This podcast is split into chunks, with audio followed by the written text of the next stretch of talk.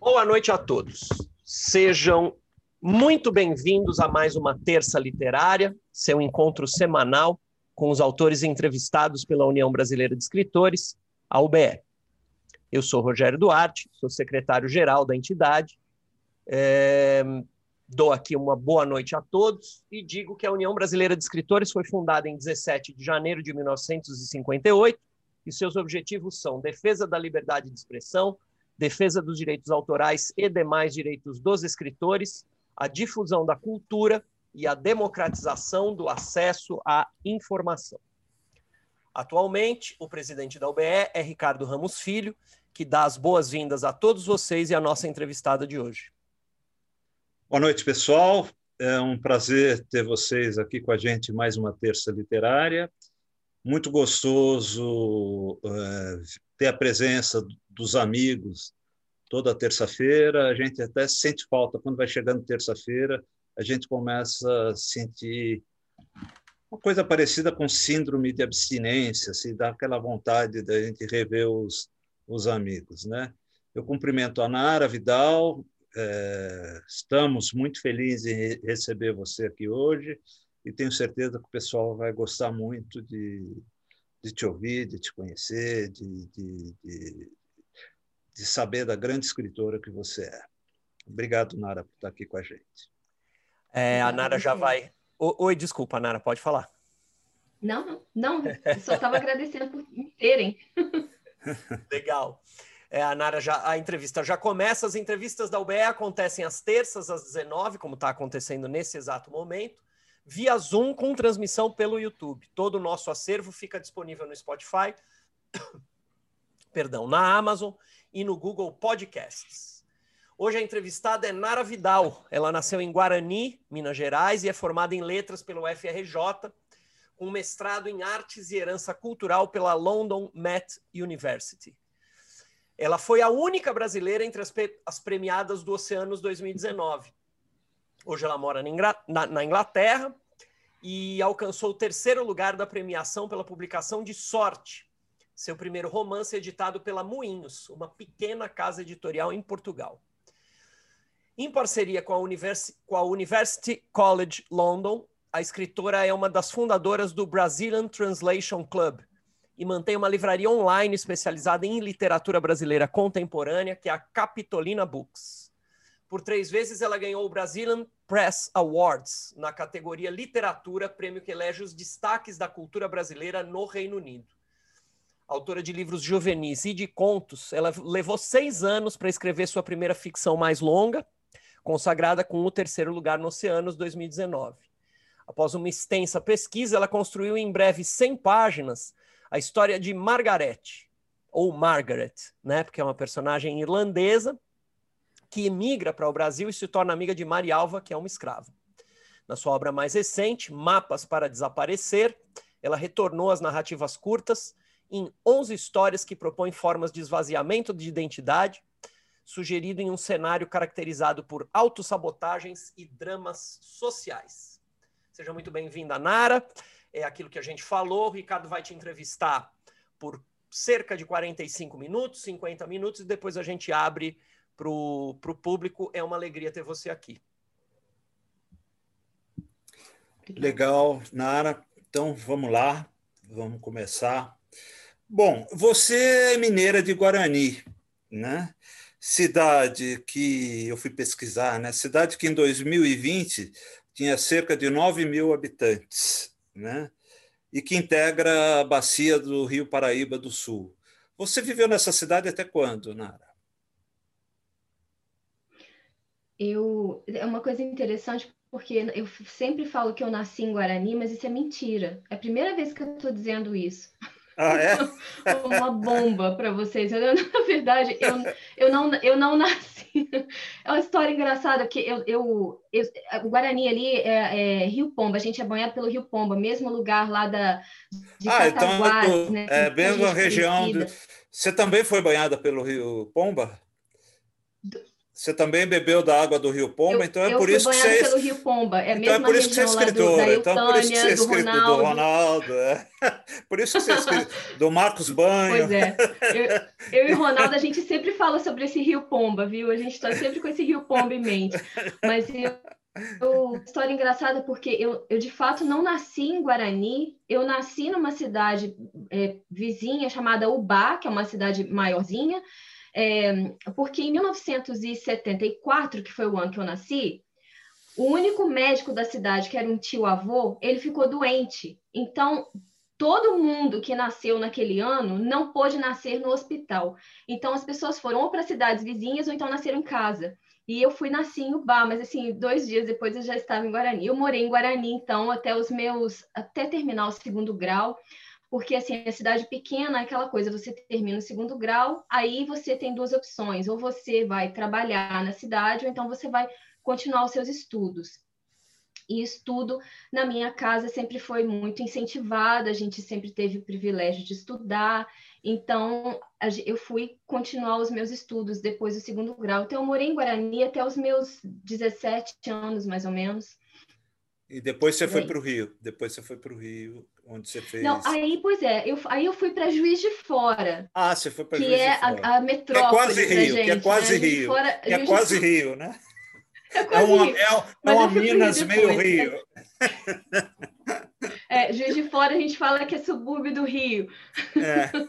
Mas é, eu fui para Juiz de Fora porque Juiz de Fora é a, é a, nossa grande metrópole de Guarani, né? A gente vai para Juiz uhum. de Fora, a gente costuma dizer, vai para Juiz de Fora quando você precisa fazer compra, quando você fica doente ou quando você vai estudar.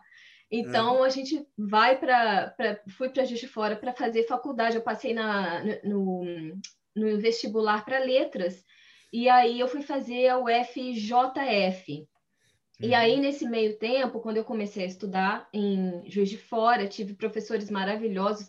Edmilson de Almeida Pereira foi um dos meus professores lá, Olha, maravilhoso. E, e ele me deu muitas aulas sobre Fernando Pessoa, eu nunca vou me esquecer disso. Eu era muito novinha, mas eu me lembro muito bem das, das aulas incríveis do, do Edmilson. E, e aí eu fui depois eu, eu me, acabei mudando e mudando para o Rio de Janeiro, eu me casei, primeiro casamento, fui para o Rio de Janeiro, e aí eu me mudei para a UFRJ. Uhum. Eu fiz uma transferência de universidade para universidade, né, de federal para federal. E aí a transferência aconteceu e eu comecei, eu fiz apenas um ano na, em Juiz de Fora e terminei mesmo é, em, no Rio de Janeiro. Então, assim, a formação de letras aconteceu de fato quase toda né, no, no, Rio de Janeiro, na UFRJ. E aí na UFRJ eu tive aqueles professores, né, é, Godofredo de Oliveira Neto, Eucananão Ferraz, Ronaldo Lima Lins, uma turma muito boa. Que maravilha. E, e, aproveitei bastante. Mas foi essa transição, assim, comecei em Juiz de Fora e depois eu fui para o Rio de Janeiro. Então, deixa eu voltar um pouquinho. É, então, vamos dizer, você, é, até os 17 anos, vivendo em Guarani, é, foi lá que você começou a, a, descobrir os livros, foi lá que começaram as suas primeiras leituras, né? Como é que foi? Como é que foi isso? Como você se descobriu alguém que, que iria prestar vestibular para letras, alguém que gostava, imagino, de, é, dos livros a ponto de querer estudar letras? Pois é, eu às vezes eu penso nisso. Eu acho que quando eu era bem mais nova, eu acho que não era nem a questão de gostar dos livros, era a questão de detestar matemática. E aí foi exatamente por causa disso, uma coisa meio. Era a opção Mas, que assim, sobrava. Era a opção que sobrava. Era, você é muito bom em português, significava que era muito ruim em matemática. Uhum. Mas, uh, mas, mas brincadeira à parte, assim, eu, eu venho de uma, de uma família é, bem assim, temos várias, várias complexidades nessa família, no sentido assim, eu sou fruto de uma, de, de uma junção de duas famílias muito diferentes. Assim, a, a família do meu, do meu pai, do lado dos meu pai, que são os Neves, é uma família é, bastante tradicional lá em Guarani, as pessoas conhecem todo mundo, meu, meu avô foi prefeito, então tem aquela coisa toda. São, são os neves, do, então, são assim, os neves de Tancredo, de São João del Rei, ou não?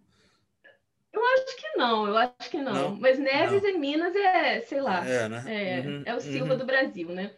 Uhum. Mas eu eu acho que assim é interessante porque a, a, parte dos Neves são, eles são muito católicos e a, a minha avó era muito católica então é, assim tinha, tinha Bíblia né em casa na casa dela tinha na uhum. minha casa não na casa dela e aí eu tenho o lado da minha mãe que são os Vidal no caso e o lado da minha mãe a minha avó ela é meio índia e o meu avô é, era meio comunista. Então, assim, é uma família completamente diferente da, da outra. Assim, a minha avó materna, por exemplo, ela não gostava de, de igreja, meu avô também não. E, inclusive, isso teve, assim, foram vários conflitos na família em relação a isso, porque a minha avó materna, ela, ela vinha de uma família de fazendeiros ali, e aí ela se interessou pelo meu avô, que era que tinha vindo da Europa e era assim uma, bolso furado, não tinha dinheiro nenhum, e os pais dela eram contra aquele, aquele relacionamento, e ela decidiu se casar com ele assim mesmo. Então ela ficou sem dinheiro e sem o sobrenome, tiraram o sobrenome dela, e ela passou a ser Vidal. Uhum. E aí eles tiveram uma vida assim de realmente muito sacrifício, né? Muito sacrifício, é, de muito amor, mas de muito sacrifício também.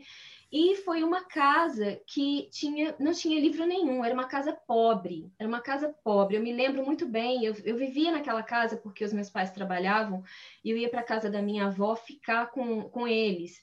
E eu me lembro muito bem do banheiro, não tinha nem azulejo, era um banheiro de, de cimento, assim, mas naquela casa eu me sentia muito. Era, era, era minha casa, era o meu lugar aquele lá mais do que na casa da avó católica, que era muito diferente da outra da avó. E a gente morava na mesma rua, viu, o, o, o Ricardo? Era a mesma rua com as duas avós, com os tios, a rua inteira era gente. Olha que legal. Então, tinha, essa, tinha uma, certa, uma certa briga de avós ali, porque uma era católica, a minha avó meio índia, ela benzia.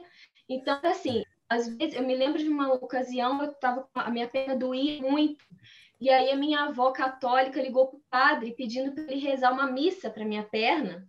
E a minha avó, meio índia, foi me mandar benzer. E a minha mãe me mandou para o médico. Eu sei que no final das contas eu fiquei curada da perna, mas até hoje eu não sei quem me curou. Se foi Deus, se foi o diabo, se foi o médico. Cada, eu não tenho cada ideia. um puxou a brasa para sua sardinha, né? não tenho ideia. Mas assim, isso ilustra muito assim o, o a, a, cultura na qual eu cresci, né? Assim, era, era realmente era, era influência de tudo quanto é lado, era um misto, uma mescla, né? De, de, de tudo. Uhum. E, e aí eu acho que assim, por conta da família da minha mãe que foi realmente a minha maior influência, que mais me incentivou é, a escrever, é, eu, eu acho que a partir da minha mãe as coisas mudaram. Por exemplo, a minha mãe, no caso, ela é a primeira geração ali a frequentar uma universidade, né? Os, os meus avós, meu avô, esse que, que era meio comunista, ele era autodidata, é, enfim. Então, foi realmente muito sacrifício para eles. Então, a minha mãe, ela muito novinha, ganhou uma bolsa de estudos em Juiz de Fora, e aí ela percebeu logo que essa questão dos estudos era uma forma de emancipação, de independência financeira para ela. Então, assim, muito cedo ela virou professora. E, e a minha mãe foi uma pessoa, assim, é, depois, depois que ela teve filhos, eu, eu, eu me lembro muito bem, assim, das sextas-feiras na nossa, na nossa casa, era, era o dia que ela tinha de folga e ela colocava para a gente ouvir músicas. Então, a gente ouvia Chico Buarque, Milton, é, Betânia, Elis Regina e Nara. Inclusive, hum. meu nome é por causa da Nara, mas isso é uma outra história. Mas a, ela tinha toda essa influência e ela gostava muito né, dessa, da, da, da, da, música popular brasileira. A minha mãe lia muito, ela estudava muito, ela era uma pessoa, acima de tudo, muito curiosa e muito inteligente. E o meu pai, no caso, ele ia um pouco na onda da minha mãe, mas era minha mãe era, era mesmo aquela que fazia grande diferença ali nesse, nessa, nessa questão de estudos. Então a minha mãe começou então a, a, montar na nossa casa o que ela não tinha crescendo, que era uma biblioteca, né? A gente começou a ter lá tinha aquelas visitas dos, das pessoas vendendo enciclopédia de porta em porta, então a gente teve todas aquelas, aquelas visitas, né, com as pessoas vendendo lá o Delta, Delta La Russe. É, Barça! É, é, Barça, exatamente. Então a gente começou a ter tudo aquilo. E, e curiosamente, na minha casa não tinha Bíblia. a minha avó católica. A avó não católica conseguiu. deu conta de organizar isso e deu para a gente uma Bíblia, uma Bíblia para criança. Mas uhum. a minha mãe não deixava a gente ler muito, não. E aí é, eu me lembro que, que assim, a partir da, da, da, daquele interesse, daquele envolvimento da minha mãe, foi mesmo uma, foi mesmo assim uma inspiração para mim, porque ela estava do meu lado o tempo inteiro, uma pessoa que lia muito, que se interessava muito, que gostava de estudar, que achava que estudar era a melhor coisa do mundo, que nunca reclamava de ler, sabe, de escrever. Então, assim, eu comecei realmente a me interessar pelas letras conta da minha mãe, por causa da minha mãe.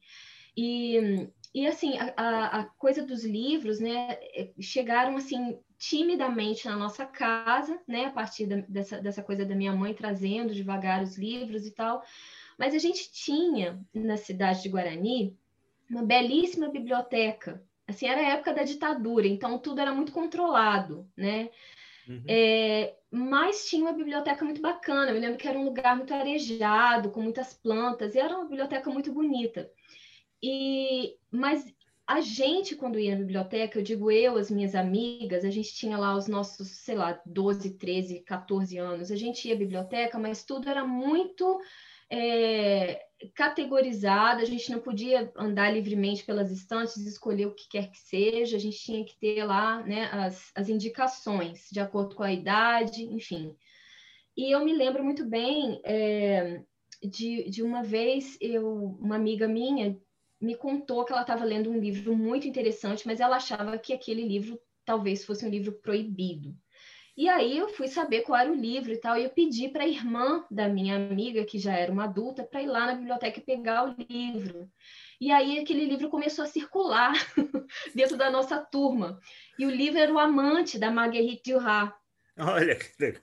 Pois é. E aí eu li aquele livro, aquele livro acho, sei, acho que mudou alguma coisa na minha cabeça, mudou assim a minha vida. E eu pensei, puxa, isso aqui é impressionante, eu nunca li nada desse jeito eu nunca li nada assim.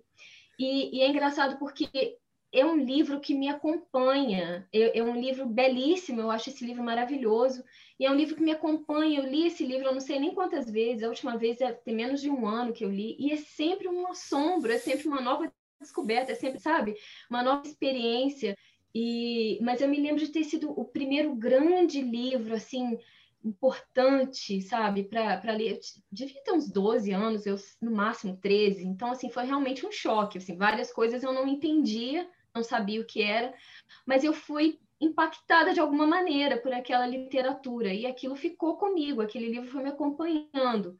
E, e aí depois outras coisas surgiram, né? Assim, você vai, vai crescendo e vai podendo pegar outros livros na biblioteca e tudo mais.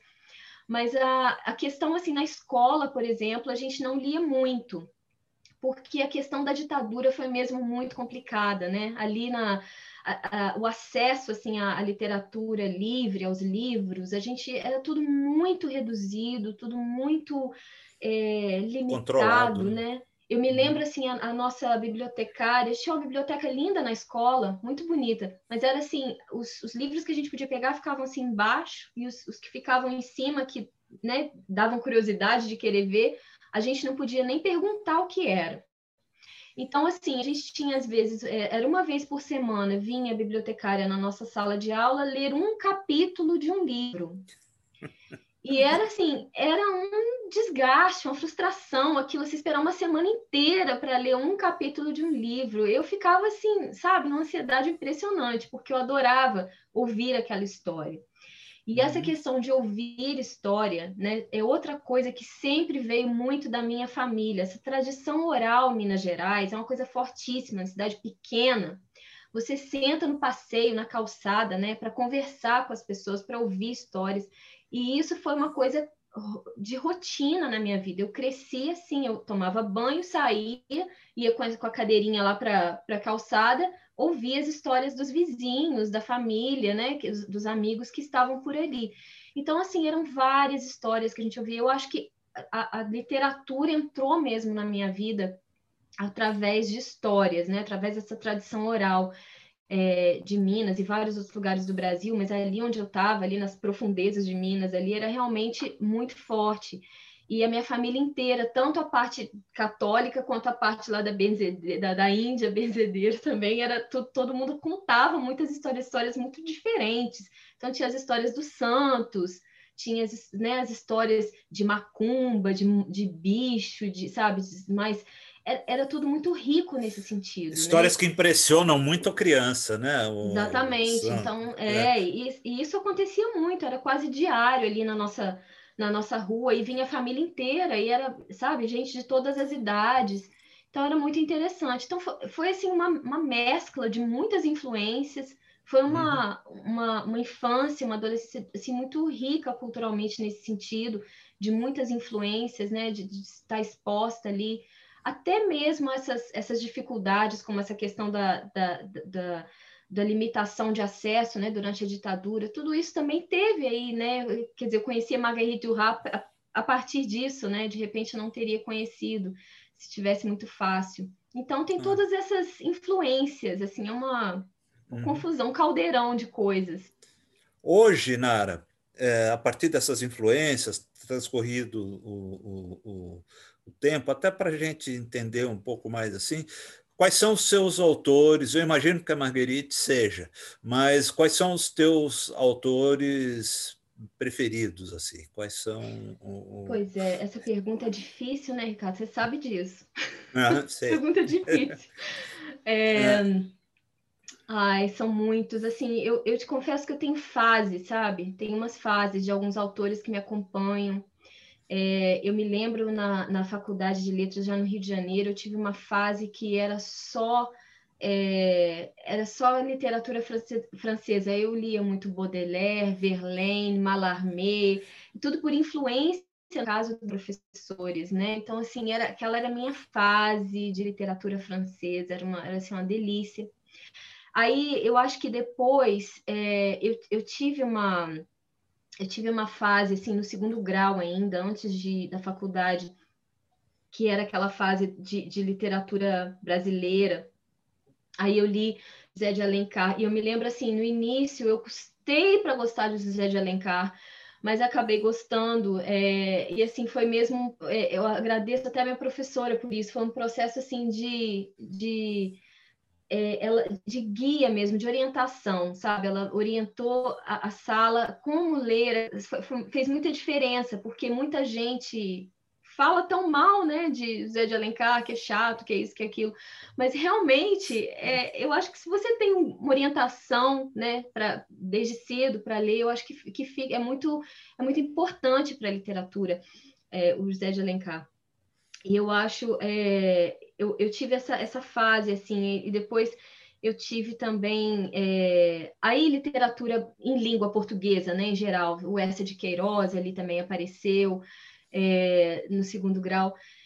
E aí, o que, que aconteceu? Eu pulei, passei por alguns outros brasileiros, passei por Graciliano, passei por Guimarães, passei por vários outros importantíssimos, maravilhosos, mas aí eu parei um pouco e fiquei meio emperrada, e ainda estou um pouco emperrada na questão da literatura inglesa, que é exatamente. Você estudou uh, Shakespeare, né? Você... Sim, sim, é. eu estudei Shakespeare na faculdade, e assim, uma das razões pelas quais eu vim para cá é exatamente para dar continuidade a esses estudos, que eu acabei não continuando a estudar Shakespeare aqui, quer dizer, eu estudo, mas assim, não na universidade, é um estudo informal, eu estudo sozinha, ou né, fazendo cursos livres, ou enfim.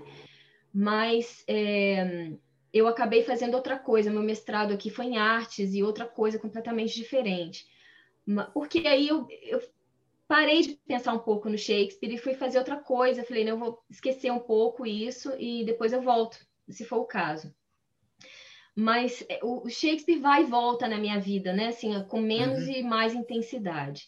Então, assim, eu, eu acho que por conta da, da faculdade de letras ter sido aí, a especialização ter sido literatura inglesa, eu acho que são alguns autores que me acompanham mais fortemente, né? Então, assim, eu, eu leio muito Virginia Woolf, eu leio eu muito. Adoro. Pois é, eu, eu sou Eu adoro, e adoro Catherine Mansfield também, eu adoro. Nossa, então, pois é, eu, e as exemplo, duas não se é, davam muito não bem. Não se davam, porque... e nessa briga eu fico mais com a Catherine.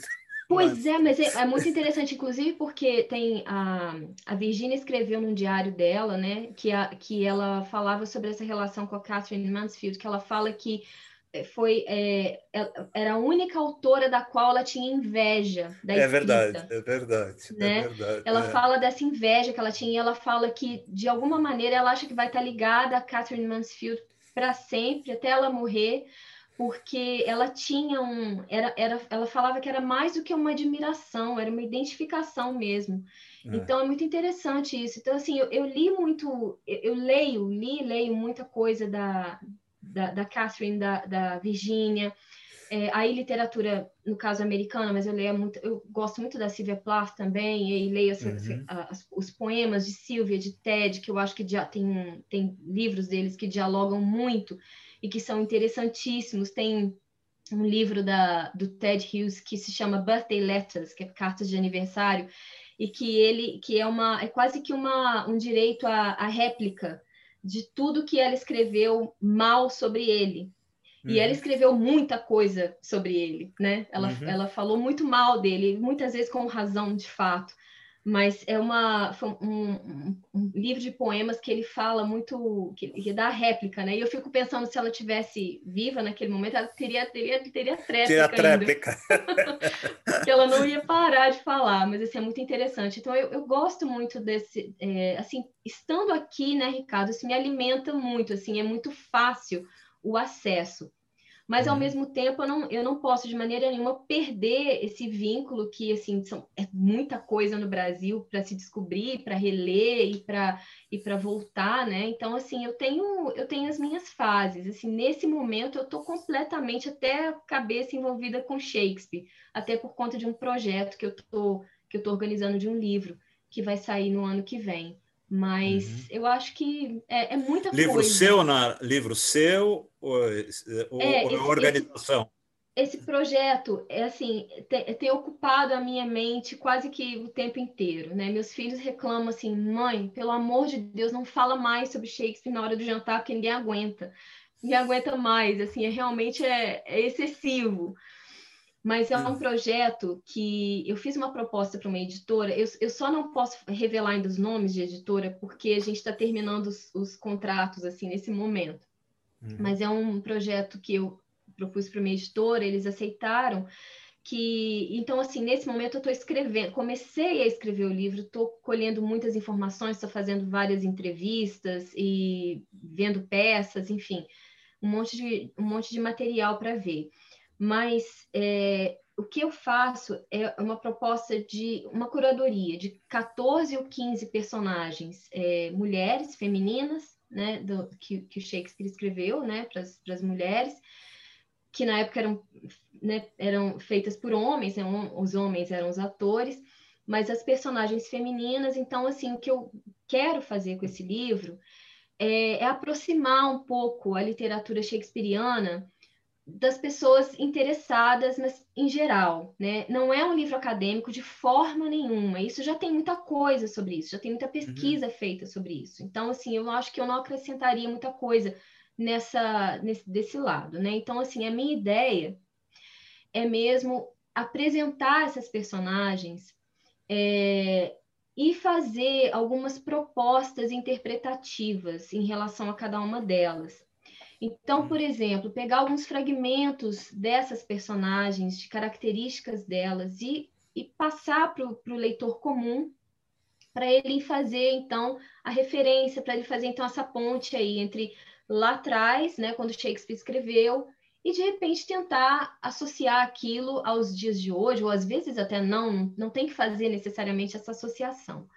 Mas aí, por exemplo, você tem, é, no caso, a, a Lady Macbeth, né, que todo mundo considera a, a grande vilã, e realmente ela era uma vilã, mas ela não é só uma vilã, porque o Shakespeare nunca dá para gente uma coisa tão rasa assim, né? Ele sempre traz complexidade de, caracter... de, de personalidades que não é possível a gente dizer que uma é heroína e a outra é vilã. Por isso ele é tão bom, né? Pois é, seria tão simples. Mas é, não é, não seria nada bom assim, né? É muito simples. Então, é, o que ele traz é exatamente essa complexidade de, de personagens, de personalidade, né? Então, assim, ela, ela por exemplo, a gente vê, eu, eu traço, eu, eu traço uma, uns elementos, umas características dela que vão das, que, que, é, porque assim fica um pouco é, meio dentro da, da própria biografia de uma mulher que se chamou Lady Macbeth. Então, assim, eu faço todas essas propostas biográficas além da ficcional, né? Porque a, a Lady Macbeth, no caso, na minha opinião, a minha interpretação daquela personagem, ela é uma mulher que sofreu um processo de uma perda de um filho, e aí ela tem toda aquela questão da ambição, ela quer se equiparar aos homens, porque ela quer fazer parte daquele golpe, que ela quer matar o rei para ser então a rainha, mas é, ela é engolida por aquela, aquela, aquele domínio dos homens ali. Então ela acaba, no final das contas, a saída dela. Aliás, as saídas das mulheres de Shakespeare geralmente são duas: ou elas morrem ou elas enlouquecem, né? Então, assim, é uma das duas. Então, assim, no caso dela, ela é muito rica nesse sentido, assim, de, de, de, mostrar o processo, né? E aí tem várias outras, assim, que eu adoro, né? Tem a, tem a, a Viola, né? Que é, que é aquela que tem o disfarce, né? Do, do Noite de Reis, que ela é Viola e ela é Sebastian. É, desculpa, ela é Viola e ela é Cesário, né? Que ela veste uhum. de homem e de mulher. Enfim, todas essas, essas nuances eu quero, eu quero trazer isso para esse livro e, e, tentar tentar aproximar um pouco mais Shakespeare, fazer assim, um pouco mais popular, porque eu dou curso sobre Shakespeare e uma das coisas que eu mais escuto o tempo inteiro é assim: eu gostaria muito de fazer o seu curso, mas eu tenho medo porque eu não conheço Shakespeare, me parece difícil demais. E não é, não é difícil demais de jeito nenhum. Não é, é uhum. é, é fascinante. Então, assim, eu, eu gostaria de facilitar um pouco esse acesso e a proposta do livro é essa, sabe? Eu estou assim, muito animada e deve sair no ano que vem. É, vou torcer para sair no início do ano que vem, vamos ver. E agora eu estou escrevendo, estou assim, mãos e, escuta, obra. Escuta, na, é, é, editora brasileira? Editora brasileira, editora brasileira. E logo, logo já, já, já, já vão dar a notícia. Eu que não posso me antecipar, senão eu, tem problema. Eu... Eu tenho lá, é, eu vou prestar atenção. Eu não vou falar, não vou, não vou fazer é, essa, essa maldade, mas eu acho que eu imagino o perfil da editora que se interessa por isso. Depois, na hora que se divulgar, eu vou dizer, ah, eu tá sabia bom. ou eu não sabia. Tá, tá bom. bom? A, gente, a gente conversa. A gente conversa. É, deixa eu te fazer uma pergunta. Como foi a mudança para a Inglaterra? Né? Eu imagino, e aí talvez eu deixe aflorar um certo lado romântico meu, eu imagino que existe uma certa história de amor por aí, por essa mudança eh, para a Inglaterra. Até porque você casou com um inglês e teve filhos aí na Inglaterra. É, um casal de filhos, né? Até sim. onde eu me lembro, sim. sim. É, e ficou por aí. Como foi essa mudança para a Inglaterra? Como você pois foi, é, resolveu eu, ficar e não voltou, foi, voltou e depois foi de novo. Foi muito fácil, né? Assim, eu, eu, né, eu vim para ficar seis meses, né, Ricardo? Seis meses, estou há 20 anos já. É. é. mas essa história é bem comum, viu? As pessoas vêm para ficar seis meses e vão ficando, vão ficando, vão ficando. É muito é. fácil, né? Se apaixonar. Eu acho muito fácil se apaixonar por, por Londres, pela Inglaterra. Assim, realmente é, me sinto muito em casa aqui, né? Assim, uhum. é um uhum. país muito tolerante. Assim, claro, temos vários problemas de vários, várias naturezas, mas assim, eu, eu, eu, percebo, né? É um dos menos piores, assim, nesse sentido, né? Um país bastante tolerante. Assim, as, as comunidades vivem em relativa harmonia. Então, assim, eu me sinto bem. Eu me sinto bem aqui. Eu gosto muito daqui. Mas eu, eu, eu a, a, mais pura verdade é que eu sempre quis morar fora do Brasil, eu sempre tive vontade de morar em algum lugar da Europa, desde muito pequena. Eu, antes de ler em português, antes de ser alfabetizada em português, eu comecei a aprender inglês sozinha em casa. Eu tinha essa vontade, eu pegava dicionário, começava a tentar aprender palavras em inglês. Então, assim, eu sempre gostei muito de, de falar inglês, né, e aprender outras línguas. E, e aí eu, eu acho que aquilo foi, assim, se alimentando, né, com toda essa questão da, da faculdade de letras e tudo mais. É, quando eu tinha lá os meus 26 anos, eu terminei de fazer um trabalho que eu estava fazendo no Brasil. Eu trabalhava numa assessoria de imprensa no Rio de Janeiro. E aí eu terminei aquele trabalho, pedi demissão e disse que estava indo embora para a Inglaterra. E assim, é, eu, eu não tinha dinheiro para vir para cá, né? Então, assim, eu tinha que custear aquilo de alguma maneira. Então, eu consegui organizar para mim um trabalho de au pair, né, que é babá, aquelas babás de, de criança mais velha. E, e foi uma, uma, coisa, um milagre, porque eu consegui aquilo através da internet. A internet naquela época ainda era aquela de discar, que a gente ouvia aquele barulho. Foi, olha, foi tão difícil conseguir acesso àquilo que até hoje eu penso que, na dificuldade que foi aquilo. E aí eu consegui vir, para cá, é, eu vim fazer um curso de, de inglês, né, e ao mesmo tempo fazer aí esse trabalho para custear a minha estadia, é, porque a minha família não tinha como me manter aqui de maneira nenhuma. Então, eu vim mesmo a cara e na coragem, mas assim, já tinha chegado um momento para mim de, de tomar essa decisão, porque eu, eu sempre quis muito. Então, assim, eu estava num momento, 26 anos, ou eu vinha para cá e fazia, realizava aquele sonho que eu queria muito passar, morar fora durante um tempo, ou então eu ia seguir uma carreira acadêmica no Brasil, eu ia dar aula em, em alguma universidade, porque estava tudo já sendo organizado para isso. Uhum. E aí eu fiz essa aventura de largar tudo e vir para cá, né? E aí trabalhei aqui, aquela coisa toda. Aí, quando é, fiquei aqui na, na, em Londres até 2004, 2004, de 2001 até 2004. Em 2004, eu tenho uma passagem pela Itália, porque eu fui para a Itália aprender italiano e, e, e, fiz um curso sobre alguns aspectos de, da cultura renascentista também na Itália, que foi bastante interessante. E eu morei ali perto de Nápoles, na, na, em Sorrento, uhum. naquela região ali belíssima, né? É, e, e fiquei lá durante uns oito, nove meses, é, e que não parecia, cada dia eu acordava eu achava que tivesse de férias, não parecia trabalho de jeito nenhum aquilo, num lugar maravilhoso. E, e, fiz muitos amigos, enfim. E depois daquilo, eu em 2000, aquilo foi em 2004, em 2005, eu volto então para a Inglaterra e faço aí o meu mestrado. Aí eu faço mestrado em artes e herança cultural. De repente também um pouco de influência aí desse curso que eu fiz na Itália, né, de, de, de cultura renascentista, aquela coisa toda. E aí eu vou então estudar é, artes e herança cultural, fazer um mestrado aqui. E aí nesse período, enquanto eu estava fazendo meu mestrado, eu conheci então meu marido e a gente se conheceu num pub aqui, uma coisa assim muito bem normal. inglesa, né? Bem inglesa. bem, bem normal, bem inglesa, nem nada de glamour. Mas um pub qualquer num dia de sol aí no verão.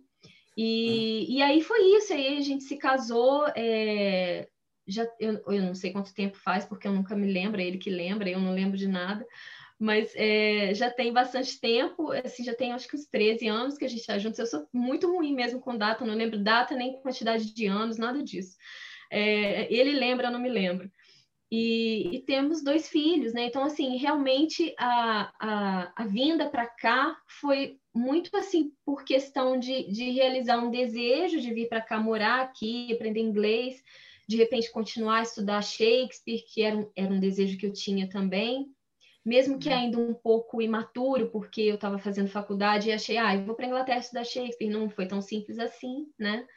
Porque o mestrado aqui custa muito caro, o doutorado custa muito caro, né? E assim, a gente tem no Brasil tantas, tantas vezes nós temos aí a sorte de ter uma, uma, uma universidade pública, né? Que, meu Deus do céu, a gente nem sabe o, o quão é, sortudos nós somos às vezes, né? E uhum. apesar de todos os pesares agora, de toda essa, de toda essa bagunça que tem feito, né, com a universidade. Isso. Mas a, a vinda para cá foi, foi mais ou menos nesse, nesse sentido, né? Assim, foi muito, muito de realizar um desejo, de querer estudar, Uhum. E aí acabei ficando. E hoje eu tô, eu tô assim, muito adaptada aqui, sabe? Às vezes eu até penso assim, eu, eu tive, teve um momento, foi em 2018, talvez, eu pensei em voltar para o Brasil durante um tempo, porque tem toda essa questão assim dos meus filhos. É, eles falam português, porque eu falo português com eles, mas é muito limitado, né? Então, assim, eles falam com o meu sotaque mineiro, né? Assim, é, eu tenho uma certa dificuldade se alguém de outro lugar do Brasil falar com eles, eles não vão achar que não vão entender. Eu estou exagerando, mas assim, é muito limitada a exposição deles no português, né? É muito limitada. Então, assim, são, são várias. E eles fazem uma confusão danada com o português também. Assim, tem muito sotaque, os dois têm muito sotaque. A minha filha fala mais do que meu filho, mas ela é mais velha e ela se uhum. interessa mais também. Mas eles fazem muita confusão, sabe? Os artigos, assim, uma bagunça na cabeça Mas isso é deles. é natural. Os meus sobrinhos aí também falam com muito sotaque. A gente adora ouvir eles falar. É engraçadíssimo. Dá muita risada. É. é engraçadíssimo. A minha filha fala assim, ela fala assim, é, é, que ela vai fazer uma raba de cavala porque ela é menina. A loucura é uma loucura, assim, é, é isso. E aí, e aí eu vou falar com ela que não é assim. E aí eu comecei uma vez a ensinar os artigos, eu comecei a falar o copo, é, é, sei lá, a porta, e aí ela virou a sofá. E aí, assim, gente, uma loucura. É, é, muito difícil você tentar ensinar para os seus filhos, entendeu? Porque é, é, complicado demais. Mas a gente se diverte, assim, é, é, é, interessante aquela aquisição, né? Assim, é muito, é muito curiosa, assim, é, é divertida. Deixa eu te perguntar um negócio. Você começou, Nara, escrevendo para crianças e jovens em 2013, né? Com arco-íris em preto e branco e Pindorama de Sucupira. Né? Uhum. Em 2014, você publicou mais dois, A Menina e os Relógios e O Doce Plano das Galinhas. Né? É, o primeiro livro para adulto foi de contos em 2015, pela Reformatório, né? que é o, o, lugar, o lugar Comum, né? que foi quando a gente. É, vamos dizer, eu conheci o teu texto, né? É, que tive a honra de escrever o prefácio. Né? Por que essa demora para escrever para adulto? Nara? Havia alguma trava? Havia alguma, algum medo? Que, por que, que você custou tanto a passar para o público adulto? Não, eu, olha, eu acho, oh, Ricardo, que não era não era nem medo nem trava. Eu, eu acho que eu não tinha nenhuma nenhuma intenção de virar escritora. Eu não, eu não uhum. pensava nisso. Eu não era uma coisa assim, ah, eu vou começar a escrever eu não foi nada de caso pensado. Eu, eu comecei a escrever para criança muito por causa da minha filha, depois do meu filho. Hum. Me pareceu uma coisa muito assim natural para se fazer. Um, de contar a história para eles. De contar a história para eles, deixar aquilo registrado. É, e tem uma, uma história interessante que foi a, a, quando eu escrevi o meu Infanto Juvenil, que foi o, é, o Arco-Íris em Preto e Branco, eu escrevi esse livro, e assim, foi o segundo livro que eu escrevi. Eu escrevi uns outros antes, que eram bilíngues, mas eram paradidáticos, era uma proposta completamente diferente. Mas, assim, de história mesmo, esse foi o segundo livro que eu escrevi. E, e eu escrevi esse livro que era... Foi um livro maior, assim, né? Um livro, digamos assim, tem uma, sei lá, umas 70 páginas, e os outros de criança eram, sei lá, 20 páginas. Então, eu comecei a escrever esse livro para adolescente, para pré-adolescente, na verdade, e eu escrevi esse livro muito rápido. Escrevi o livro numa semana. E aí eu pensei, é, bom, escrevi numa semana, agora eu vou dar uma revisada nele. Assim, uma falta de preparo completo, ingenuidade total, assim, né? Eu vou escrever, vou dar uma revisada, vou olhar e tal. E aí eu falei, agora eu vou mandar. E depois de uma semana de revisar e escrever, eu decidi que eu ia mandar aquele livro para editores, porque eu não era o único caminho que eu conhecia, bater na porta, mandar por e-mail, perguntar, ou então mandar, naquela época ainda mandava original por carta, né? E aí eu, eu tinha tamanha insegurança em relação àquele texto, por quê? Porque era um texto que, enquanto eu escrevia, eu, eu ria muito sozinha daquele texto, eu achava um texto muito engraçado. Então eu pensei, não é possível que seja bom, porque eu tô rindo tanto desse texto, deve ser uma bobagem isso aqui tão grande. E aí eu, eu fiz o seguinte, eu fiz um e-mail falso e mandei para maravilhosa editora Antonieta Cunha, a mãe do Léo. Uhum. E aí eu mandei, eu fiz um e-mail lá chamado. Uma professora, uma professora maravilhosa, né? Ela fantástica, a Antonieta, uma amiga é. querida, a gente viajou juntas, ela eu amo a Antonieta, meu Deus do céu. E uma é. generosidade impressionante comigo. Então eu mandei aquele e-mail falso, o nome era é Clara Jones, botei um Clara e botei um Jones. Era clarajones@gmail.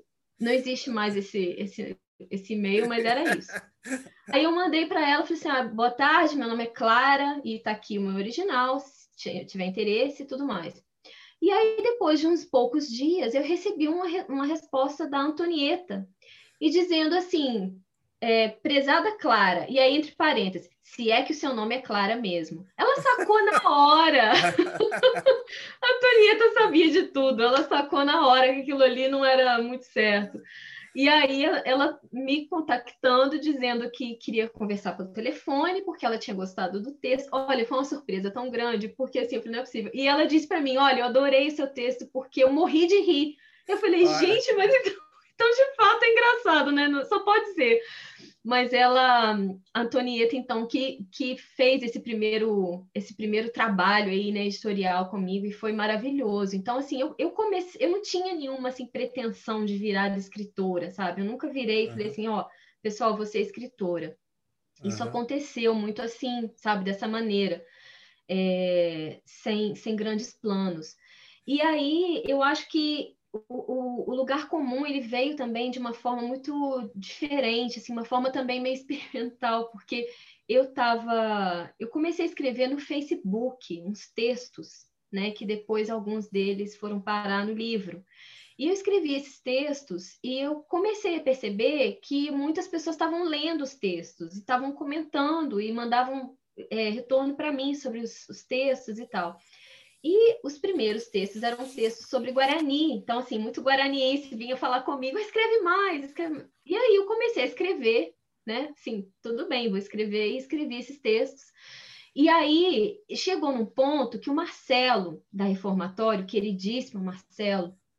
Ele, é, ele entrou em contato comigo e falou: Olha, Nara, eu tenho acompanhado esses seus textos, gosto muito do seu estilo e queria conversar com você se de repente você tem é, vontade de publicar esses textos. Eu, eu te confesso, eu fiquei. Que bacana, hein? O, o, editor foi atrás de você, coisa Eu fiquei rara. muito surpresa, Ricardo, porque eu eu não sabia, eu não imaginava que pudesse ter esse tipo de interesse dele em publicar aqueles textos, que na, na verdade eram textos quase que de cara, sabe? Uma coisa meio assim, ah, para o pessoal de Guarani, eram referências sobre Guarani, então assim, o que, que isso vai interessar mais quem? É ninguém. Ah, mas, mas é, não. Muito, é, o livro é muito gostoso. Pois é, aí virou um livro gostoso, um livro meio nostálgico e tudo, é, e, é. e eu gostei muito de... E, e, e assim, a receptividade foi maravilhosa. Foi a Guarani lançar o livro, foi uma festa, foi muito bom.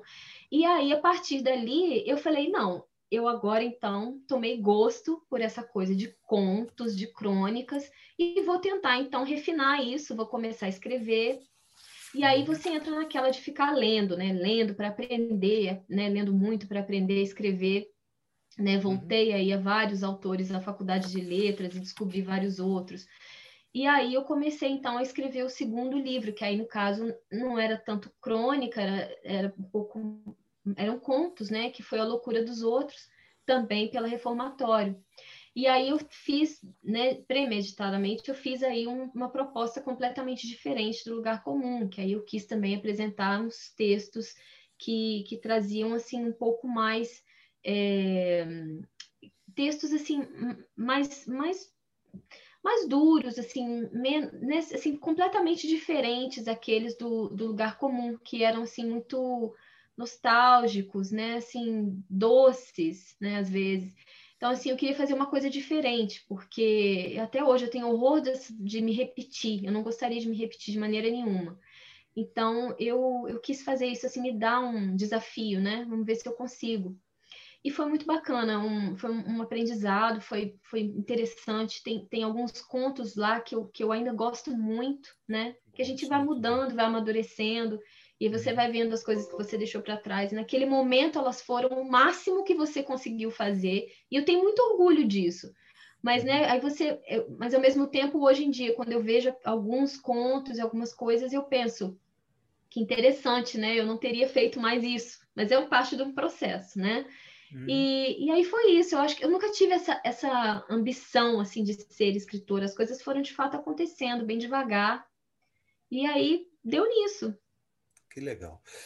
É, eu preciso ir acabando. Eu, Rogério, eu estou acabando, já vou acabar. Não é possível eu, que já passou é, tão rápido assim. É, mas você, Nara, eu vou te dizer uma coisa. Você, é, o que eu preparei de entrevista para você hoje, eu daria para fazer duas entrevistas. Gente, né? mas eu falei que chamar, só pode ser. Poderia chamar você para a próxima.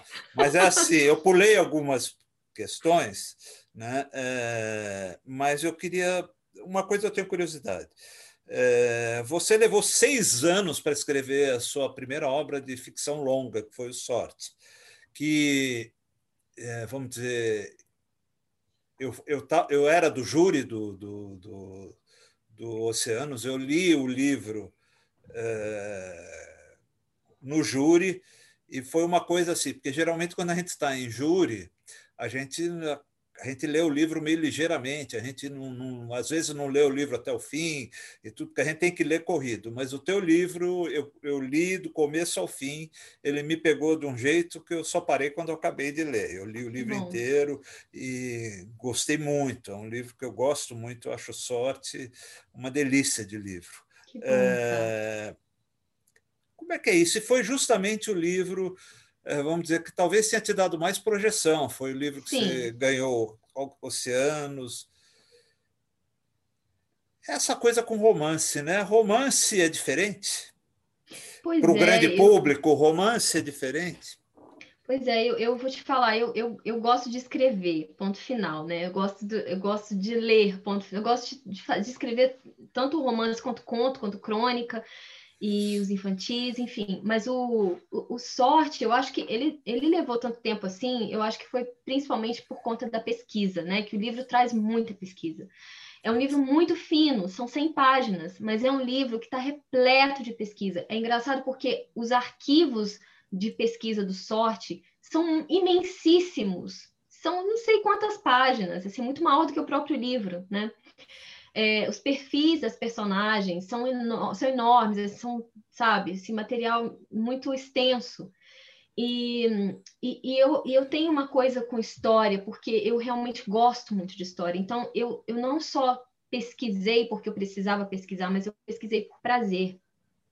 E aquilo, eu, eu ia passando tempo com aquilo, eu ia, é, eu, eu não tive pressa nenhuma de escrever o sorte, nenhuma sorte seria uma outra coisa, é, ele se chamaria outra coisa, ele se passaria apenas na Irlanda. Então, assim, eu fui com muita calma fazendo esse livro. Enquanto eu fazia esse livro, eu fui fazendo outras coisas, porque também eu tenho uma cabeça muito, muito assim ativa, eu não consigo parar muito tempo sem fazer nada. Então, eu precisava ter uma outra ocupação enquanto eu fazia o, o Sorte, que era um livro que que tinha um tempo muito diferente, né? Assim, ele precisava ter uma calma que eu normalmente não tenho. Então, ele foi sendo feito dessa maneira lenta por conta de outras coisas. Mas eu, eu acho que a questão histórica, né, as, as pesquisas sobre história, é, essas pesquisas foram, sem dúvida, um elemento é, que, que, que deram essa, que, que, me deram essa oportunidade de, de lidar com o livro, com esse tempo mais longo, né, com essa narrativa que, que demorou mesmo para ser feita, né, para ser produzida. Agora, eu, eu gostei muito, e engraçado porque eu, eu tenho um outro romance já pronto que também deve sair no final desse ano, ou no Vai sair pela Todavia, é o Eva? É o Eva? Mas quem te falou isso? Hã? quem te falou isso? Tem, eu li em algum lugar que você tem um livro uh, que deve sair pela e, Todavia que, que chama Eva. Então deixa isso quieto. Ah, é? Eu, eu fui pesquisar para fazer a entrevista furo, e furo, isso está escrito, tá escrito em algum lugar que eu achei. Meu Deus, eu quero saber onde é que você viu isso. Enfim, Joga então, no Google, se você puser, você vai achar. Eu vou botar lá para ver se eu já posso contar. Mas, enfim, tem esse outro romance. E esse outro romance também foi um outro um projeto também que eu demorei bastante tempo para chegar onde chegou, hum. né? Assim, é, hum. eu acho que o romance eu é, é uma outra viagem para mim, sabe? Eu gosto dessa coisa do romance porque ele me dá aí uma ele me dá um, um, tempo muito diverso do conto. Agora, o conto eu gosto exatamente por essa dinâmica, né? Assim, se eu me, eu me canso de um tema, eu vou para outro tema. Assim, é uma liberdade de ir e vir ali no conto que, que, que eu gosto muito, assim, é muito prazeroso isso, né? Assim, escrever nem sempre é prazeroso, pelo contrário, às vezes é muito penoso né? Assim, é complicado demais. Assim, eu gosto, não tem, eu não sei quem disse essa frase, mas eu, eu gosto de, de, ter escrito. É que você olha lá depois no final das contas já está escrito e você, poxa, eu gosto tanto de ter escrito, não gosto exatamente de escrever, porque de fato às vezes é muito penoso, né? Um processo é. árduo. Mas é, a, a, o processo de escrever conto e romance, é, eu, eu gosto dos dois, mas por motivos completamente diferentes, né? Um assim bem lento mesmo. Eu gosto disso, desse tempo. E, e, os contos eles me dão essa dinâmica assim, né, de, de trocar, trocar personagens, trocar vidas, trocar temas, trocar a linguagem, o formato, enfim, é, é, é bacana. É isso, Nara. Eu não vou, eu vou respeitar, até porque eu já vi que você tem muita gente aí querendo perguntar. Como é... passou rápido, gente! É, eu vou, mas eu vou parar um pouco a, entrevista por aqui. Né? Eu adorei, foi uma delícia. Obrigado. Eu também, gostei muito, e, gente. Muito e, obrigada, e, Ricardo. Vou, agora eu passo a bola para o Rogério de novo, tá bom? Obrigado, Obrigada, tá, Nara. Tá, gente? Obrigada, Obrigada, Ricardo. Eu que agradeço. Obrigado, Ricardo. Nossa escritora, como é? Clara Jones? Era, era o. Clara Jones. Ai, gente, que piada. Essa história foi muito boa. Clara Jones. Não, tô brincando. Nara Vidal. Nara, ó, deixa eu te dizer, você tem visitantes ilustres lá no, no YouTube, então estão te acompanhando. É, Eutânia André, Ronaldo Cajano. Oh! Estão lá. A Eutânia diz que o Rio Pomba faz o milagre da multiplicação dos escritores. Ó, oh, eu aproveito então aqui para mandar um beijo para os dois, para a Eutânia e para o Ronaldo, e falar para eles que eu estou morrendo de saudade deles. Tá? Beijos para eles. Eles também é, dizem a mesma coisa. Peraí que eles mandaram... Ah, o Ronaldo diz que quem bebe a água do Rio Pomba não degenera. e, e, também te mandou um abraço, tanto ele quanto a Eutânia. Ó, não acabou, tem, tem mais, tem mais é, é, é gente boa. Stella Mares Rezende também tá, Estelinha! Tá um é, quem mais? Cris Rezende, que é uma, uma das, das diretoras da UBE. Tem bastante gente lá. Sérgio Ricardo, Karina Albuquerque, é, Andressa Franciella. É, essa foi minha aluna, o, Nara. Foi minha aluna e está tá acompanhando Bacana. você. É, Peraí que tem mais gente. Ale Mota também. Tá, tá, é, Ricardo, acho que falou do livro dela recentemente na rede social, não foi, Ricardo? Foi, foi sim. Eu é. escrevi sobre o livro dela. O, o Cajano, inclusive, ele era o primeiro da lista para perguntar, mas eu acho que você já respondeu, Nara. A pergunta dele era: que barcos te conduziram do Rio Pomba ao Rio Tamisa? mas acho que você pois já é. Contou, né? Você já descreveu aqui o, a tua trajetória para chegar lá. Então sim. a gente também manda boa noite para Ana Célia Goda Cunha, que está lá. Ah, uma editora, editou um dos Sim. meus livros, é uma editora. Uh, ela editou o João Bolão pelo Melhoramentos, meu ah, livro. Legal. o, o, Fernando Lima, que é de Belém do Pará, é, João Caetano do Nascimento, que está sempre com a gente. Enfim, tem bastante gente te, te acompanhando. Legal. É, a, essa, exatamente essa minha aluna, que é a Andressa, ela te pergunta o seguinte: para você, na tua experiência como escritora, é, qual que é o grande desafio ao elaborar um livro? Você falou, por exemplo, da pesquisa, né? Diz que a pesquisa foi extensa no, no Sorte, né? Uhum. Mas, pra, pra, por exemplo, para esse agora, qual que é o, o, o, grande desafio na elaboração de um livro? Pois é, eu, eu acho que isso depende muito do projeto, né? É, esse que eu estou trabalhando do Shakespeare agora são vários desafios, porque é um livro de não ficção, né? Assim, é um livro diferente nesse sentido. Então, assim, eu, eu preciso fazer muitas, muitas pesquisas, muitas entrevistas, é, enfim, é um, é um outro tipo de material, né? Agora, assim, por exemplo, o, o meu último livro de contos, que é o Mapas para Desaparecer, é, eu não sei, também foi, foi, foi um livro escrito de uma maneira muito intuitiva, para dizer a verdade, né? Assim, eu, eu, foi, eu entrei numa, numa rotina de acordar muito cedo, com insônia durante a, assim que surgiu a pandemia, né? Então, assim, eu, eu acho que naquele caso o meu grande desafio era usar aquele tempo para escrever, né? Aquele tempo da, daquela ansiedade da pandemia, né? Já estava morrendo de medo da pandemia, ninguém sabia o que estava acontecendo, com, né? Preocupada com trabalho, com emprego, com saúde, com família, aquela coisa toda. Então, assim, uma ansiedade impressionante. Eu acho que muita gente sentiu isso. E a, o desafio era usar aquele tempo, mas eu não queria fazer um livro sobre pandemia, né? Eu queria escrever, usar o tempo da pandemia e escrever sobre outras coisas. Então, assim, foi um, um desafio é, ficar naquela proposta, sabe? Não me seduzir para escrever sobre essa experiência de isolamento, de, de, né, de, de doença, de vírus, aquela coisa toda. Porque Muita gente já estava escrevendo sobre isso. Eu mesma escrevi sobre isso num outro projeto. Então, assim, eu, foi, eu acho que foi o desafio desse livro, assim, foi tentar manter esse foco aí, no caso, no é, né, não seguir um tema que estava tão tão pulsante, né? Tão, tão óbvio assim para todo mundo naquele momento. Mas são vários desafios, né? Depende muito do projeto mesmo. Legal. É, segunda pergunta é daqui da, da sala do Zoom, é do Ricardo Fernandes. Oi, Nara, tudo bom? Tudo bem. Ô, Nara, eu, tô, eu li esse, comprei essa semana para ler o seu livro aqui, e é, é, o que o Ricardo falou, uma dinâmica super bacana, né? Você não consegue desgrudar o olho e você quer saber o final logo, né? Aí eu tenho uma pergunta, aliás, eu tenho duas, né? A primeira pergunta é o seguinte, é rapidinho, viu, Rogério? Não vou, não vou tomar muito tempo, não. Você tá Mas vendo a, primeira... que a minha fama é péssima, né, Nara? Minha é, fama eu sei, daqui a pouco o cara olha é péssima. Mas é o seguinte, eu tenho uma curiosidade, quando você estava escrevendo o livro, você lia outros autores?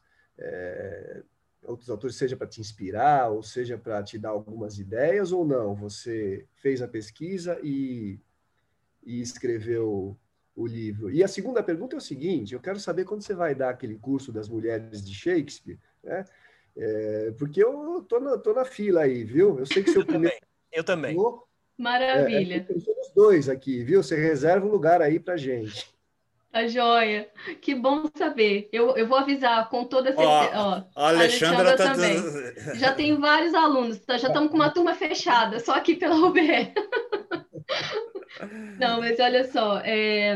Então, Ricardo, eu, eu, eu, tento, eu tento não me influenciar, né? Assim, porque eu, eu tento ler coisas muito diferentes do que eu estou escrevendo no momento porque eu acho que senão eu fico, eu me contamino um pouco, sabe, por toda aquela a, aquele aquele entorno, não sei, é muito fácil de aquilo atravessar o texto de alguma maneira e parar no meu próprio texto, né? Não sei.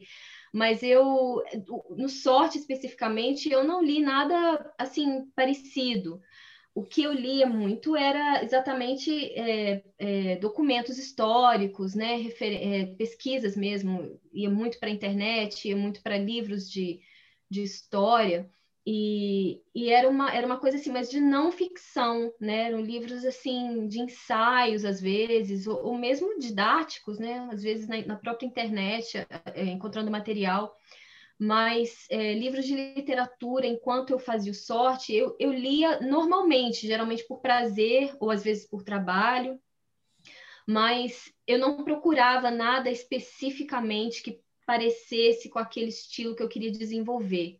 Eu acho que de repente eu até tento não fazer isso, para não ficar muito influenciada, né, com uma coisa que talvez não seja a minha voz narrativa. Eu acho que é mais ou menos isso. Bom, obrigado, Lara. Cortou um pouco aqui, minha internet falhou, mas deu para entender boa tá parte bom. Resposta. Não, e, e, e, fica gravado, né? Então dá para dá assistir. Então, Nara, não esquece de nos passar aquela data do, do, do curso de Shakespeare. Por Pode favor. deixar. A próxima pergunta é a Raquel Naveira. Boa Oi, noite. Nara. Oi, Oi Raquel. que bom. Tudo bem? Tudo bem. Então, Nara, eu queria que você falasse um pouquinho sobre a Capitolina, sobre esse projeto, sobre seu encontro com escritoras brasileiras, como que está funcionando. Fala um pouquinho sobre Capitolina para nós. Obrigada, obrigada, Raquel.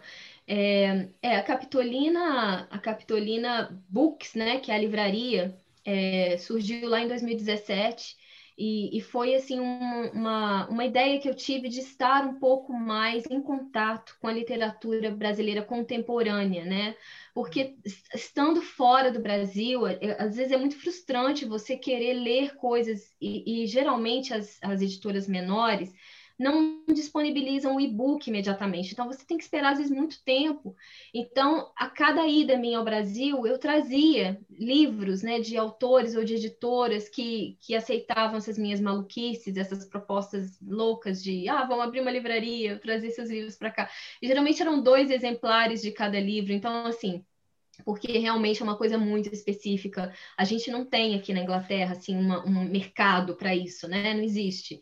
Então, assim, mas ficavam e ficam ainda, né, os livros aqui à disposição para as pessoas que têm interesse em ler é, contemporâneos no original, né? Porque o que acontece aqui, você vai nas livrarias e você tem literatura brasileira, mas elas são muito limitadas, assim, é uma coisa bastante reduzida, né? Assim, de, são muito bem, é muito bem representada.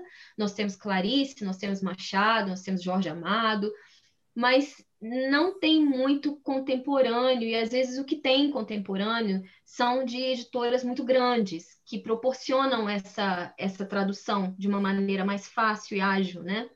Então eu quis disponibilizar alguns títulos de editoras menores ou de editor de autores até independentes, né, que que quisessem ter os seus livros aqui. Então, eu trouxe alguns desses livros para cá e ficam aqui. Muitos foram vendidos, foram vendidos para um monte de lugar da Europa, porque aí eu vendo pela Europa inteira.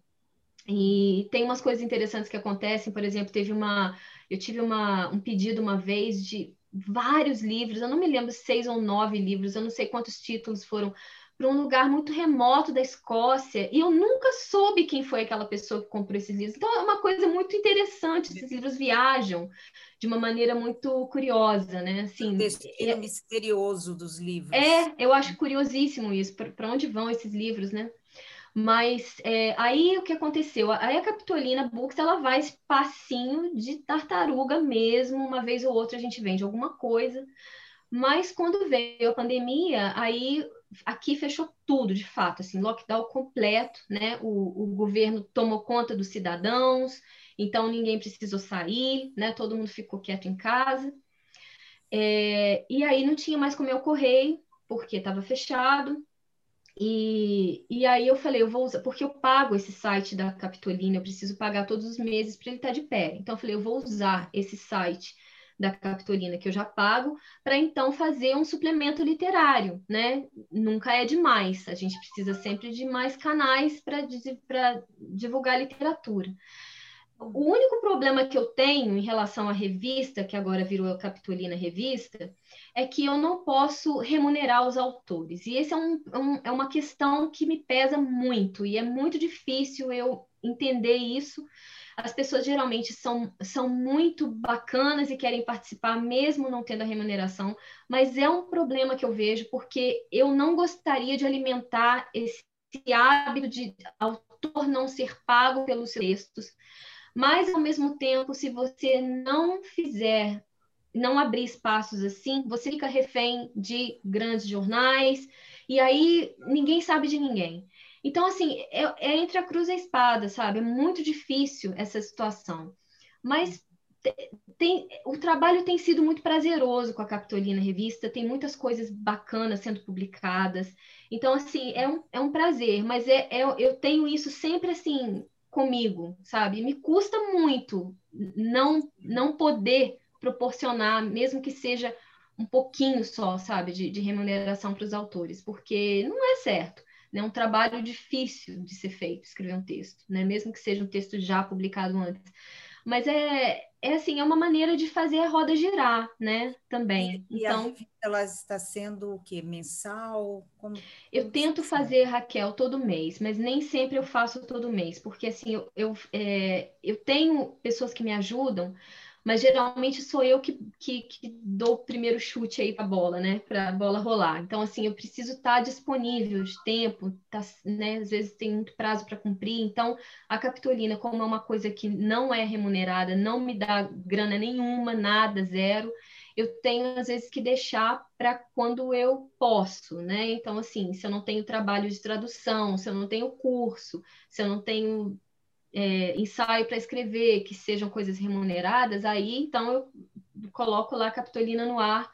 Mas assim, eu tento fazer quase todos os meses, né? Se eu, eu às vezes é, pulo um mês, né? Salto um mês, mas é, tento fazer pelo menos assim, quase todo mês. Foi através da Capitolina que nós entramos em contato, assim, conversamos. Isso e mesmo. eu creio que você está. Uh, uh, a par de todo esse movimento das editoras independentes. Hoje eu escrevo, por exemplo, na Penalux, tem também Excelente. a Patois, a Penalux. Então, é, eu sei que você deve estar acompanhando. A Capitolina, Sim. ela tem um perfil assim, é, mais da escritora ou é, o escritor também? Não, a, não é, é mais feminina mesmo. Não, não, não. A Capitolina, não. Hum. É, não, não tem essa coisa de gênero. Inclusive, eu tento, na, nas, nas edições, eu tento ter uma representatividade, não só de gênero, mas geográfica também, sabe? É, é para mim isso é muito importante. Então, assim, tento, tento fazer, ter essa abrangência, assim, né, territorial. E para nós, de gênero também. nós então... estarmos, assim, linkados com a Capitolina, como que a gente, é o site, como seria? O, o site é capitolinabooks.com. E tá. aí, no site da capitolinabooks.com, aí tem lá, tem, tem, tem links né, para os cursos, tem link para a revista, é, tem o link, um link importante que é o que é o como colaborar, que as pessoas procuram muito para saber como colaborar, isso é importante. É, e, e, é isso, tem contato, né? Também é, é, às vezes é, é, interessante manter um contato. Às vezes eu, eu, procuro sempre muito tradutor, porque a gente tem uma coluna chamada é, In Other Words, em outras palavras, que eu tento também trazer traduções de várias línguas, não só de inglês, do português para outra língua qualquer que seja. E, e, eu procuro sempre muito tradutor, né, literário, para para fazer, para publicar trabalhos deles, né? De novo, sem remuneração, infelizmente, mas as pessoas às vezes é, preferem a divulgação do que não divulgar. Então a gente está tocando o barco dessa forma, né? Até quando, até quando for possível. Tá certo, Nara. Obrigada. A gente continua se falando. Beijo. Obrigada, Raquel. Obrigada, Raquel, sempre pelas suas perguntas, por estar aqui sempre com a gente. Walter Rogério, agora é a sua vez.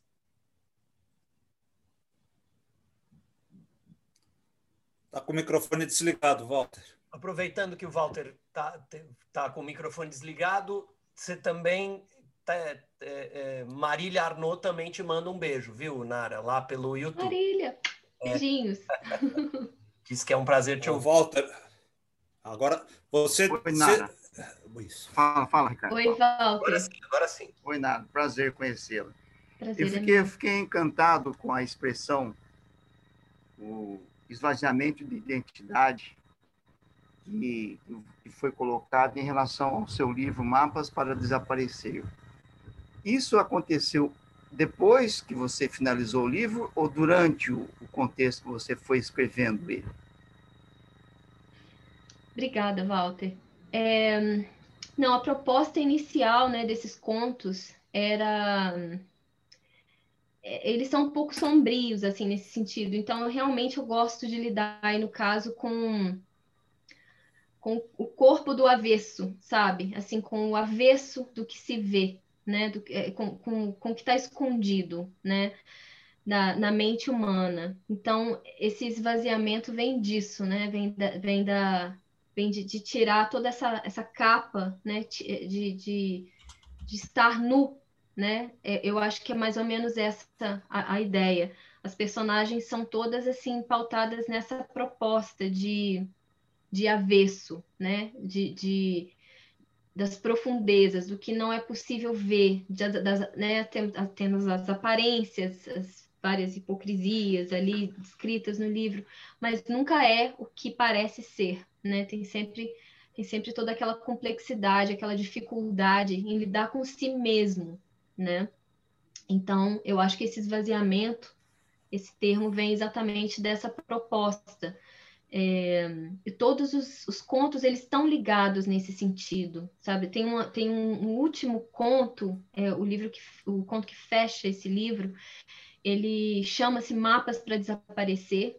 E eu quase não coloquei esse conto no, no livro, porque ele é uma linguagem completamente diferente, assim, é mais uma, uma prosa poética, né? Então, assim, é muito diferente dos outros contos.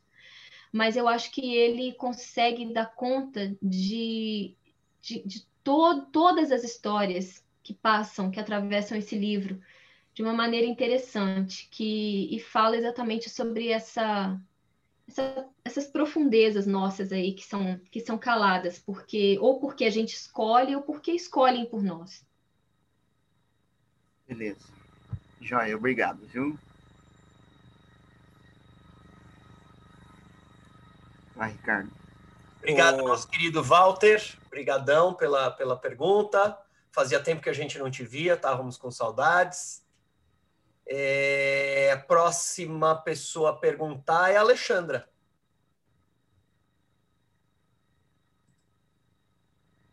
Oi, Nara, tudo bem? Oi, Alexandra, tudo bem? Na verdade, eu fiz inúmeras anotações, mas vamos lá. Eu sei que o tempo é pouco. Uh, dentro dessa, dessa, dessa sua ancestralidade que traz a, a, a avó católica e a avó que benze, você já pensou em escrever uma história sobre isso?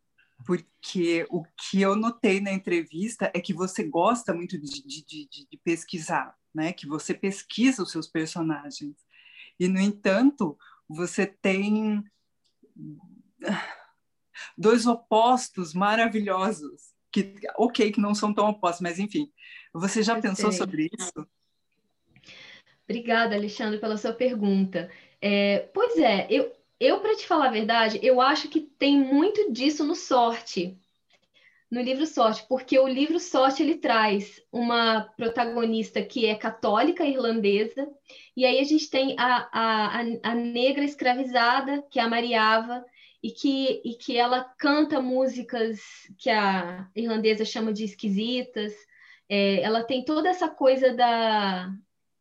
É, é diferente, são, são coisas diferentes. assim É interessante você falar isso. Eu nunca tinha pensado sobre essa questão dentro do sorte, mas quando você começou a falar sobre isso, eu falei, eu acho que eu já até toquei nesse ponto, né? No próprio livro, no próprio sorte. É interessante isso, porque não foi de caso pensado, mas você sabe que está ali, é um reflexo disso, talvez. Né? Eu, eu acho que pode ser, sim, pode ser um reflexo disso. Agora, eu, eu tenho escrito muito devagar, isso aí um, um, dia a gente vai falar disso, eu já comecei a escrever bem devagarzinho, aqui nas Passos de Tartaruga, um romance também que, que fala sobre Guarani. Então, um dia ele vem à tona, eu não sei quando, pode demorar uns 30 anos, espero que não. Mas, é, mas ainda vai demorar. Mas, assim, talvez tenha também alguns elementos, assim, com esse, desse contraste, né, desse, desse contraste que se enriquece aí, no caso. Interessante. Ai, que bom. Vou ficar atenta. Obrigado, Alexandra, pela pergunta. Nara, posso fechar eu com uma perguntinha?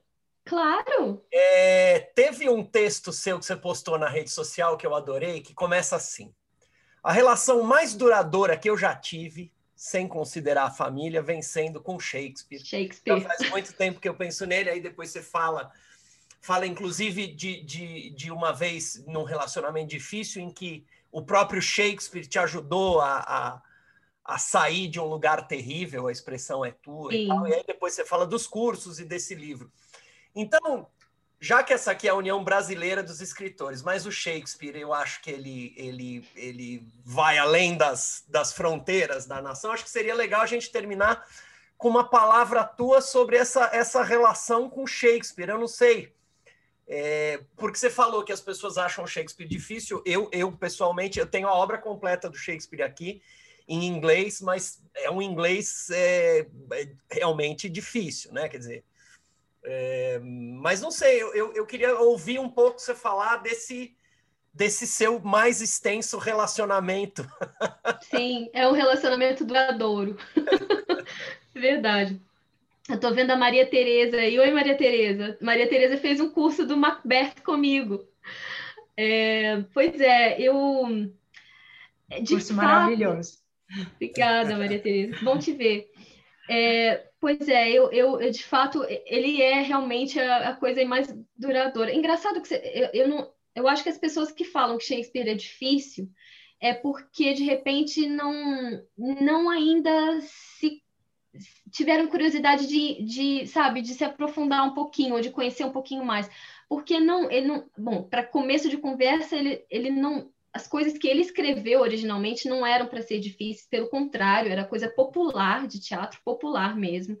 Né? Eu acho que essa, essa o Shakespeare ganhou to, toda essa, essa importância depois, com o tempo, principalmente no romantismo inglês, a coisa foi ficando um pouco mais formal, mais, enfim, com pompas e tudo mais. É, mas eu, eu acho que de fato Shakespeare me, ele me salva, ele me salva várias vezes, ele me, ele me, me inspira. Eu, eu, eu te digo isso, eu assim, neste momento que eu estou com esse projeto de Shakespeare, é, uma das, é um dos maiores prazeres da minha vida eu, eu tenho que trabalhar e eu estou trabalhando, mas não é, não é possível que isso seja um trabalho. Eu não posso me divertir tanto assim num trabalho. Não é possível isso, isso deve ser ilegal, eu não sei, eu até me preocupo. E assim, é impressionante. Eu, eu vou sexta-feira em, em Londres e eu vou entrevistar um, um, ator sobre, sobre, as, sobre as, as, peças que ele fez do Shakespeare, que ele fez várias, ele fez papel de várias mulheres. Aí depois eu vou no teatro, eu vou ver, eu vou assistir o Som de uma Noite de Verão. Não é possível que isso seja um trabalho, sabe? Mas, assim, de fato, ele me salva, ele me salva, a literatura me salva muito, né? E eu leio muito o Harold Bloom, que é um crítico do Shakespeare, né? Ele morreu né, em 2019, mas ele é, tem livros impressionantes e críticas incríveis. E, eu me lembro dele falando uma coisa muito interessante, que é assim, é, que o, Shakespeare é, não, a gente não pode ter a, a, a, pretensão de achar que a gente pode trazer nada para as peças do Shakespeare, mas o contrário, são sempre as peças dele que nos iluminam, que iluminam os nossos pensamentos em qualquer tempo que seja. E eu acho isso muito acertado. Eu acho isso muito acertado. É isso, é isso mesmo. E é isso. Que ótimo. Acho que, acho que, não sei se o pessoal que está na sala concorda, mas acho que essa, essa é uma ótima, uma ótima fala para a gente concluir hoje à noite. Nara, agora no final a gente faz assim: eu vou apresentar as próximas entrevistas. Na verdade, o nosso calendário está curto, porque a gente está entrando em férias daqui a pouquinho. É, aí o Ricardo se despede, você, se quiser, se despede do pessoal e eu finalmente encerro, tá bem? Pode ser assim? Tá bom. Então, é, tá aí o nosso, é, é, nosso plano para as próximas duas semanas, né? A gente vai ter, semana que vem, Jacques Fuchs, e de 6 a 20 de julho a gente vai ter férias. A gente vai descansar um pouquinho. Estamos aí na atividade desde o que, Ricardo? Março do ano passado? Exatamente. É. Exatamente. Então a gente vai. Sem, sem, parar, né? Praticamente sem parar. A gente fez uma pequena pausa, acho que de 15, 20 dias no máximo, acho que foram 15 dias em dezembro. Então agora no meio do ano a gente vai fazer uma pausa para um descanso. Isso. É. É... Então, Ricardo se despede, depois a Nara e eu fecho. Legal. É, só complementando, Nara, eu, é, Shakespeare é tão bacana. Eu tenho uma prima, Elizabeth Ramos, da Universidade Federal da Bahia, que ela também estuda Shakespeare. Ela fez o pós-doc dela, só que aí é, é, acadêmico, né? Sim. E ela, é, ela o pós-doc dela foi o erotismo em Shakespeare. Né? Nossa. E essa, e essa prima, ela fica louca da vida comigo, porque Bom, aqui só tem adulto, eu falo para ela, Beth é uma prima que eu tenho, ela é uma moça muito séria, ela estuda putaria em Shakespeare. É erotismo, eu não estudo, eu não estudo. Eu queria que ela estivesse ouvindo, porque ela fica louca da vida. Ela é da área de. É, é, ela é da área, ela é da área de inglês lá na Universidade Federal da Bahia e, e estuda. Mas que é bacana, isso, pessoal. É, é, é, ela, ela tem esse estudo que deve ser muito interessante. Né? Deve né? ser mesmo. Então é isso, pessoal. Como eu disse para vocês que ia ser uma delícia, realmente foi. Nara, obrigado. Adorei a entrevista. É, eu guardo aqui as perguntas que eu não fiz. Quem sabe a gente faz um, um, um, uma segunda entrevista com você mais para frente, tá bom? Eu volto com todo Foi prazer. muito legal, muito legal. E, e, pessoal, obrigado por vocês virem, obrigado por vocês prestigiarem a gente, obrigado por vocês estarem aqui com a gente. Vocês são muito queridos e vocês são a razão da gente estar aqui. Um beijo para todos. Rogério. Cara, por favor. Obrigado, Ricardo. Ah, gente, eu quero só agradecer. É, eu adorei estar aqui com vocês, adorei. Eu confesso que eu estava um pouco nervosa, porque tanta gente, né? Assim, meu Deus. É, mas foi uma delícia, eu adorei conversar com vocês, me sinto muito bem recebida, é, todos com muito carinho, assim, me com muito carinho. Então, gostei muito de estar aqui, foi uma delícia conversar. Eu achei que passou rápido demais, não estou com sono, agora eu vou ter que, Ai, que fazer uma, uma coisa para chegar ao sono, não sei. Mas foi uma delícia estar com vocês. Muito obrigada, Ricardo, por, pelo convite. E é isso, gente. Agradeço, um beijo Nara. enorme para vocês todos e para quem ficou aí com a gente vendo, né? Isso. Nara, muito, muito obrigado. Em, em, nome da União Brasileira de Escritores, eu agradeço muito a você e também agradeço a todos que estavam lá com a gente no YouTube, todos que estão aqui com a gente na sala. Semana que vem, então, a União Brasileira de Escritores espera todos vocês para a nossa última entrevista desse primeiro semestre de 2021. Até mais!